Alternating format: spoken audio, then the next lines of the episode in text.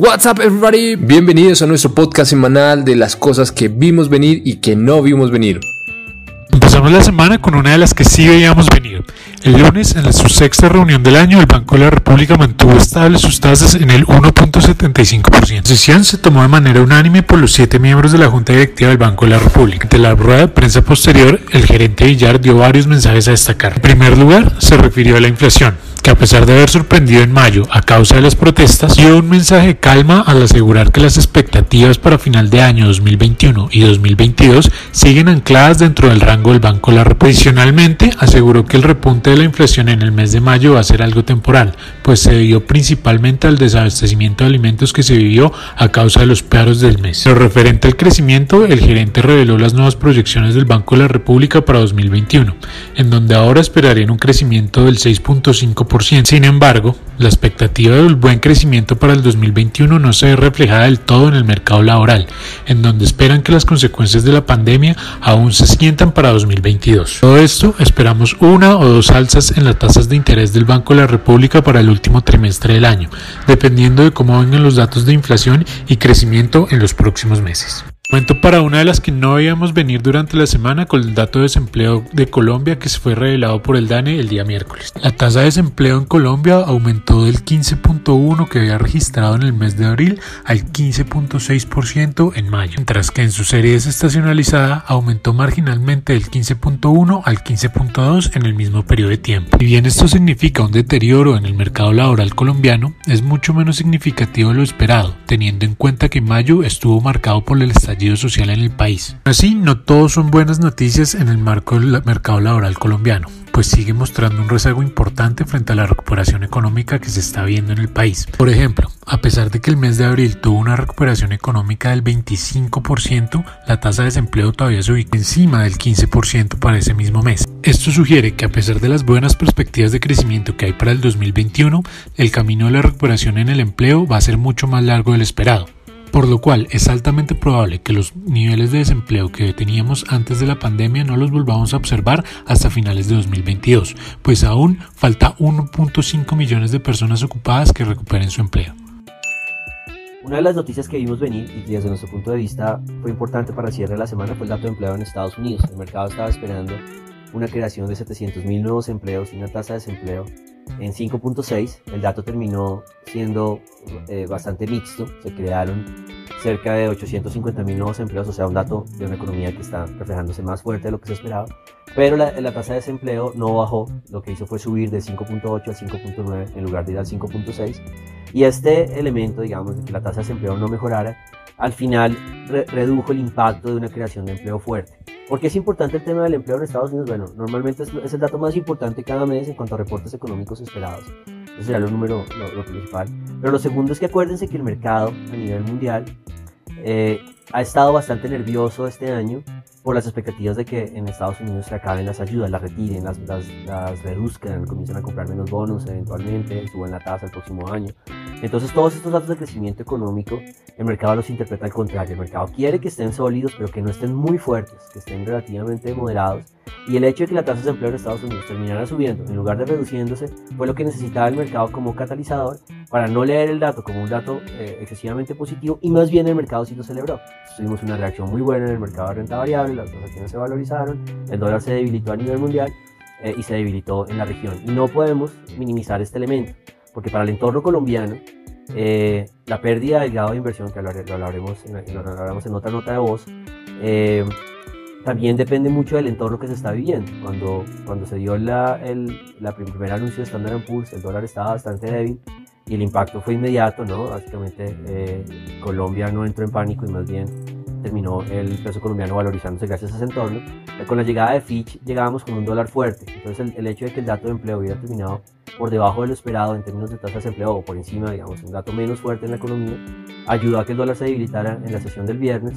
Y si bien Colombia tuvo otros elementos para debilitar el dólar y para, digamos, la aceleración que se dio en el mercado colombiano, tuvo elementos propios, elementos locales, algo tuvo que ver que el empleo no fuera tan fuerte, que estuviera moderado, eh, al punto pues que hay monedas de la región que se valorizaron también cerca de 1%, no mucho, digamos, no, muy diferente al movimiento colombiano. Entonces, clave ese dato de empleo, clave seguir teniendo como los dedos en, en, la yugular, en el pulso de la economía mundial Y el mensaje es, la gente no quiere que Estados Unidos se recupere mucho más rápido como se está recuperando en este momento, para que no haya unos cambios tan abruptos en las ayudas, en la liquidez que se está prestando a la economía. Y eso se vio el día de hoy. Ayudó el dato a que el, el anuncio de Fitch nos recibiera con un entorno relativamente sano y eh, estable en los mercados globales. La noticia más importante de la semana, y es difícil decir que no la vimos venir, fue el anuncio de Fitch de quitarle el grado de inversión a Colombia. Ya con dos calificadoras oficialmente, pues Colombia no es grado de inversión. Falta Moody's, pero Moody's está lejos todavía, tendría que bajarnos dos niveles y posiblemente cuando llegue Moody's pues no va a tener ningún impacto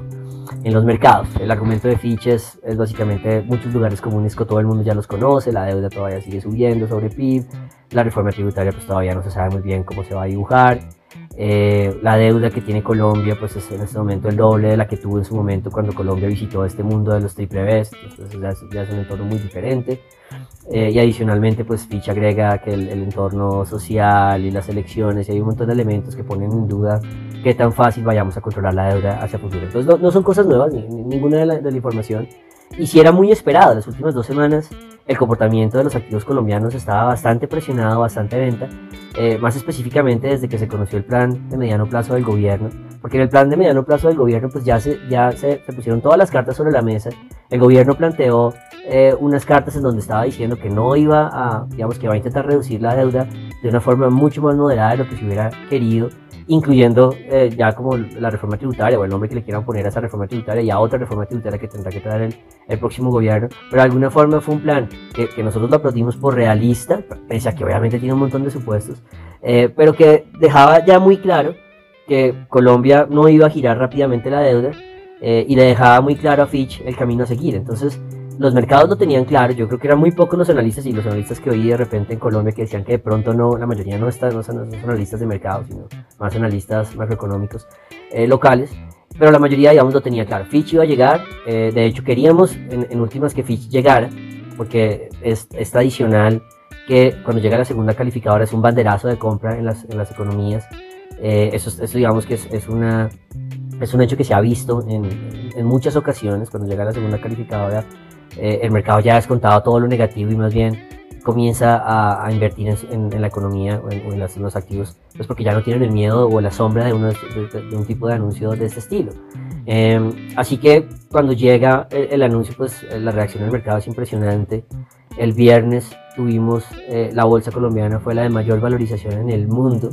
La moneda colombiana fue la segunda más valorizada en el mundo. Eh, y es algo que pues ya debería a estas alturas ser una lección aprendida.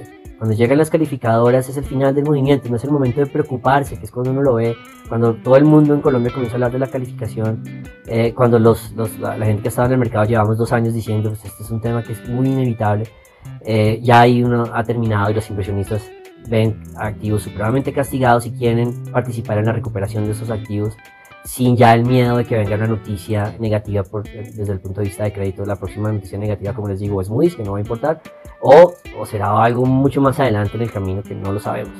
Entonces, eh, muy buena la reacción del mercado.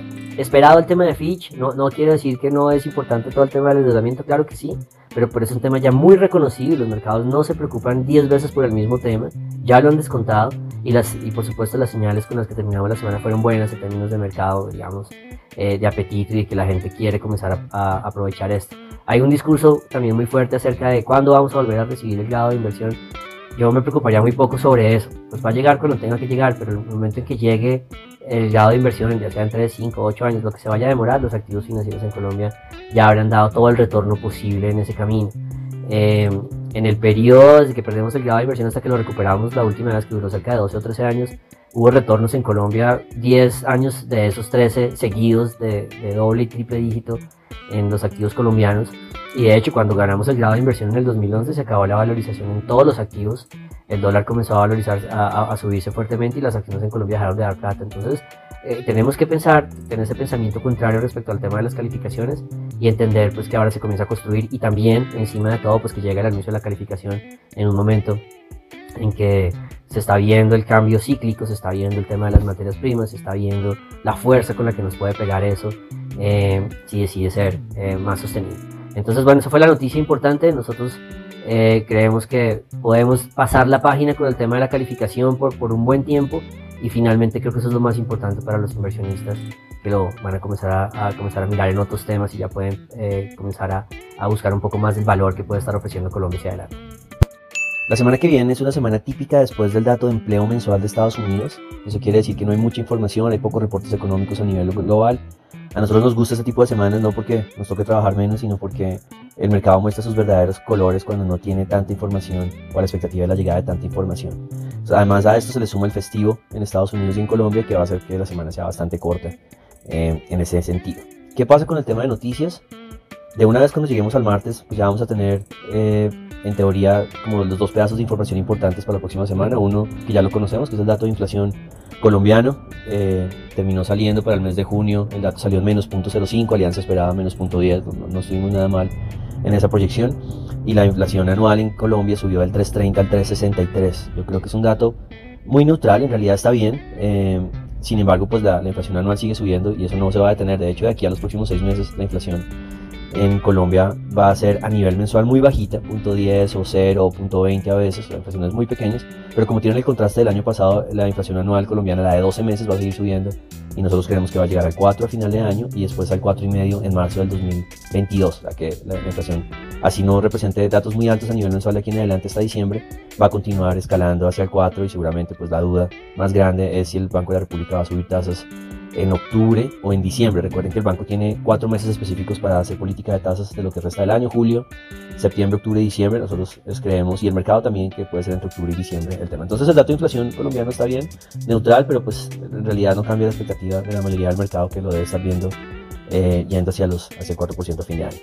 Y el otro dato que esperamos que ya podamos conocer también para cuando abran los mercados el martes es la reunión de la OPEP, eh, la OPEP más, eh, donde pues quedamos en, en vilo, ya hablamos sobre esto. No se sabe qué vaya a decidir. Eh, los Emiratos Árabes eh, están, son los que no quieren hacer parte del acuerdo. Básicamente el acuerdo está planteando que esa producción que está contenida de 5.8 millones de barriles diarios comience a descontenerse, pues comiencen a producir más a partir de agosto con 400 mil barriles adicionales cada mes.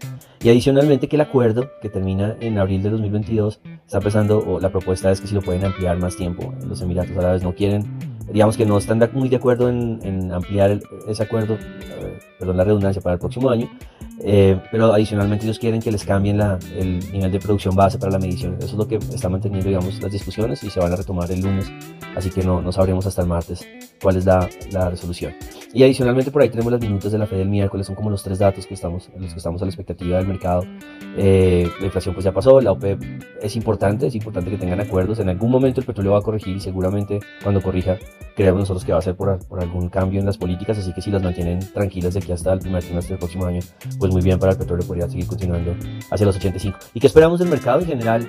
Pues terminamos la semana con esa onda positiva del empleo de Estados Unidos que no generó olas y sobre todo pues obviamente conociendo el dato de Fitch y más allá del dato de Fitch, la reacción del mercado eh, ante una noticia que estaba súper recalentada y el mercado mostrando pues que va un paso adelante y comprando Colombia fuertemente y bajando el dólar, pues nos parece un muy buen cierre de semana que puede augurar cosas positivas para, para la semana que, que, que, entra y posiblemente eh, podemos tener mayor apetito eh, en Colombia durante la próxima semana con un dólar hacia abajo, las acciones sostenidas y de pronto una, unas compras moderadas en, en, los tres. Todos estos activos colombianos llevaban dos semanas portándose muy mal, siendo castigados porque lo de Fitch era demasiado telegrafiado después de ese plan fiscal del gobierno, así que uno esperaría que todavía haya espacio para recuperación.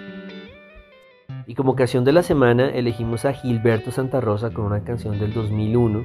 Nos estamos imaginando a todos los inversionistas interesados en traer plata en Colombia dejando que las calificadoras subieran el dólar para que ellos lo agarraran bajando.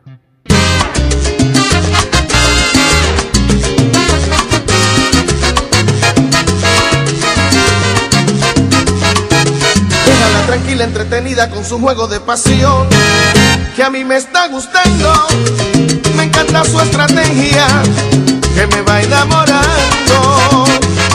Tiene mucha gracia y manifiesta su conducta a perfección ¿Qué es lo que anda buscando? Me intriga con su magia, que ella estará tramando. Todo lo que sube tiene que caer. Y de una vez mi corazón y alma le entregaré. Es como un sueño del que no despierto. Y por eso déjala que siga yo la gana.